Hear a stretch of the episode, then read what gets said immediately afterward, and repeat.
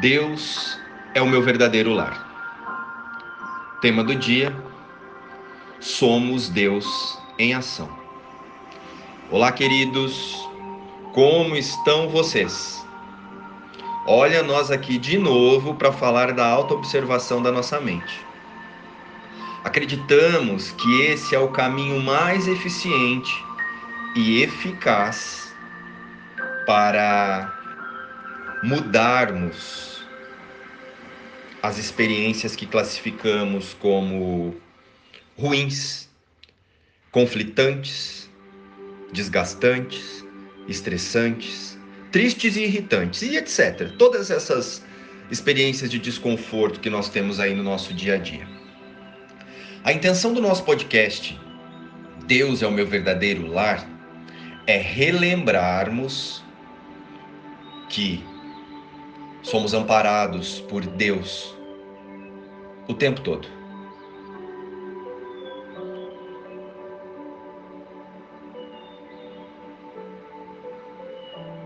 Porém, parece que relembrar esse processo é muito complicado, não é?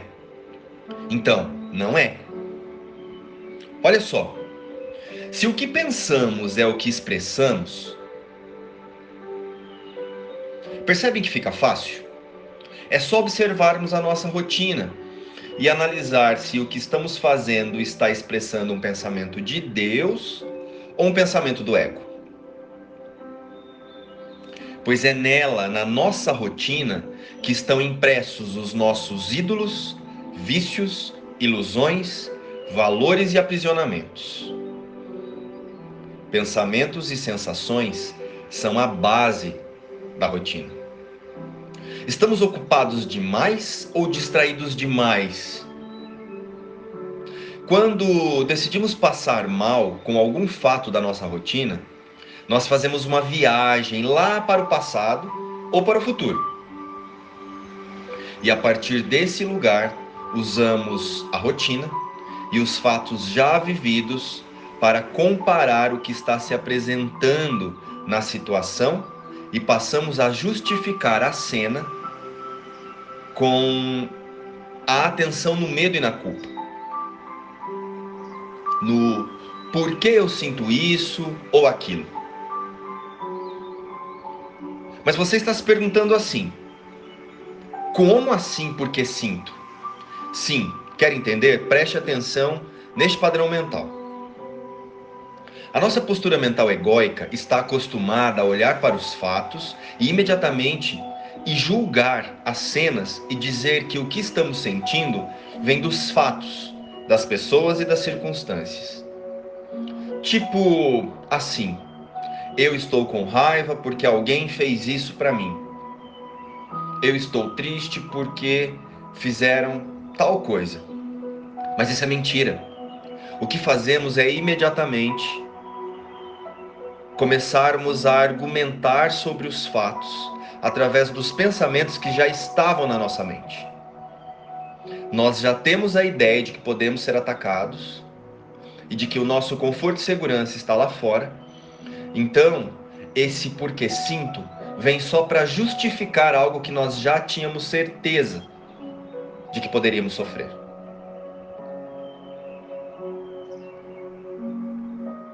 Imediatamente começamos a argumentar sobre os fatos através dos nossos pensamentos, através dos nossos quereres pessoais e ideias de conforto fora de nós. Estou nervoso, triste, irritado, angustiado, amedrontado porque tal coisa aconteceu. E com isso, parece que estamos afetados pela cena, mas em verdade estamos afetados pelo que pensamos pelo que queríamos que fosse, pelo que idealizamos através do ego e nossas preferências individuais. Esse é o porquê sinto. Faz sentido para você agora? Porém, a saída está em nós mesmos e não nas cenas. A saída vem através da pergunta: o que eu sinto? Explicando melhor, é assim. O que eu sinto quando me deparo com algo que não está dentro do meu sistema de crenças? ao invés do por que eu sinto. Perceberam que dessa forma trazemos a responsabilidade para o que pensamos, para o que idealizamos? Vieram dúvidas novamente, não é? Mas vamos explicar. Quando uma cena vem do, do conflito, ocorre em nós sentimentos de ataque e surge o medo. E ele se apresenta através da raiva, tristeza, angústia, etc.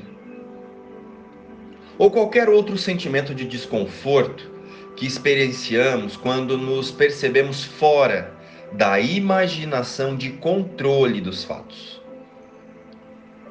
E a saída novamente está na pergunta: o que eu sinto? Agora vamos refletir com mais profundidade. A pergunta, a, a resposta está em observar por que, se sou eu que estou sentindo o desconforto e a sensação, por que, que eu estou buscando a resposta na cena? Se o desconforto e a sensação está em mim e não nos fatos, por que estou buscando a resposta do que eu sinto na cena? A sensação é criada pelo que eu penso sobre os fatos e não pelo que está ocorrendo sobre a cena. Quando é entendido isso, nós saímos do pensamento de culpa, saímos do passado e convidamos a nossa mente a sair da rotina e voltamos para o presente. Passamos a olhar para o conteúdo da mente e não para o conteúdo do que estamos imaginando nos fatos. Sim, imaginando, pois se estamos vendo o passado, estamos reproduzindo algo que já foi pensado e pensado através de uma crença de medo.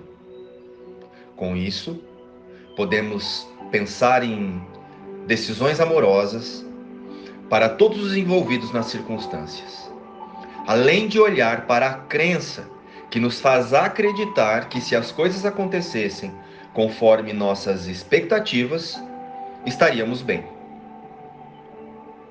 A meta do ego é nos convencer a deixar de procurar a verdade a meta do ego é usar a rotina para nos distrair. Com esse entendimento, vamos analisar uma outra postura mental, baseada no sistema de pensamento egóico. Quando entramos em uma rotina de pensamentos futuros, quando começamos a imaginar que o nosso bem-estar está lá na frente. Neste lugar, nos colocamos em um espaço virtual, onde imaginamos e criamos acontecimentos que imageticamente serão melhores para nós, serão melhores para o hoje. Mas nós esquecemos que quando esse dia chegar, será o agora.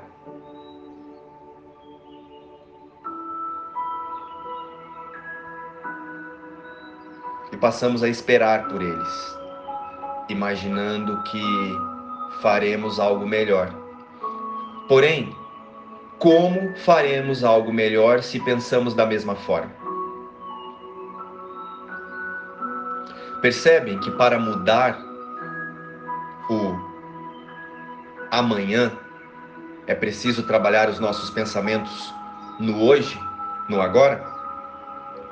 Imaginamos as situações e as pessoas agindo, fazendo e acontecendo a partir daí, criamos cenas de incertezas, esperanças, desejos e vontades que também estão sendo pensados com medo.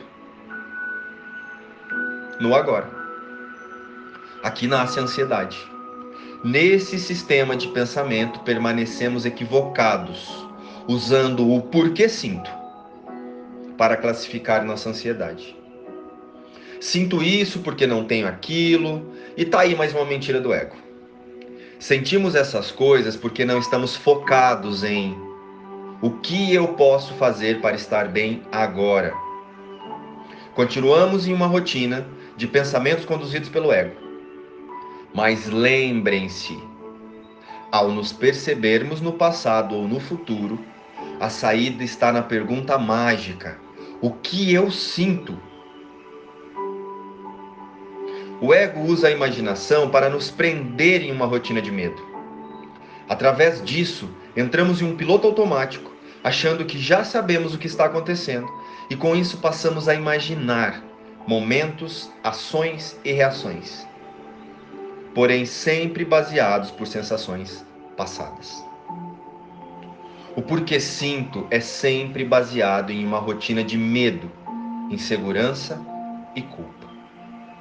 Nesse sistema de pensamento, de colocarmos a responsabilidade na cena, estamos sempre responsabilizando algo fora de nós.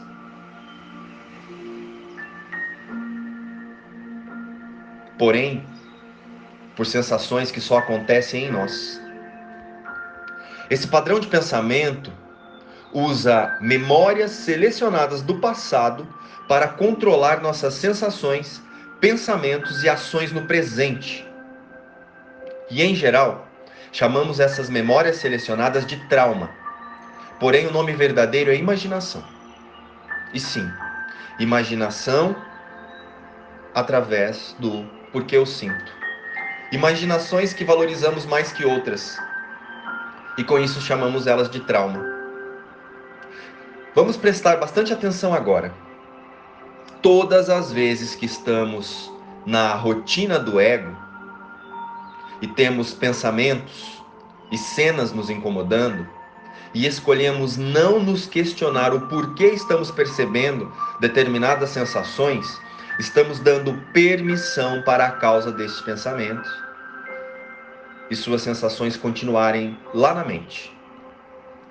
Aqui está a fonte do verdadeiro sofrimento, a fuga da verdade. Neste lugar estaremos apenas confirmando os pensamentos de separação de Deus.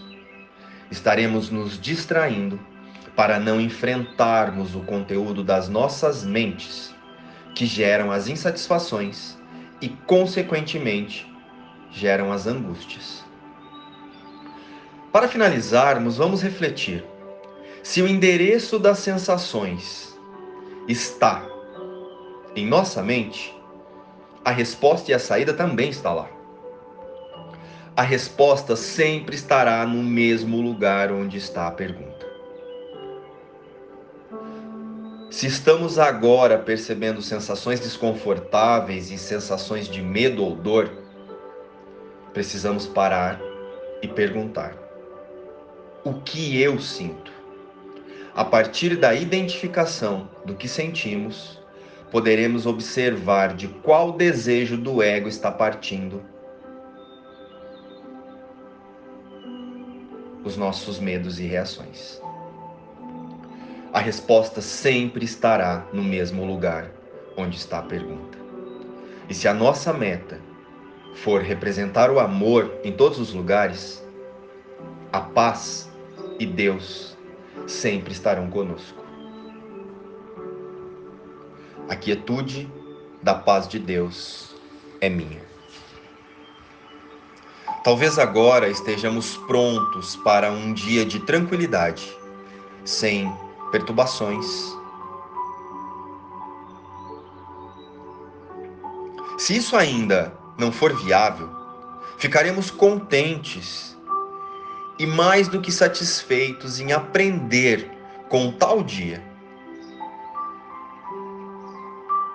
E como a paz pode ser conseguida.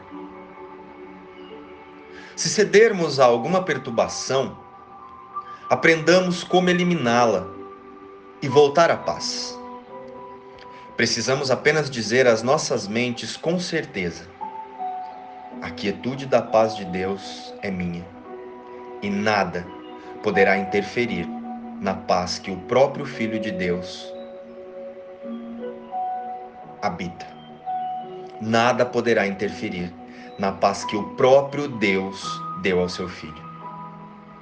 Pai, a tua paz é minha.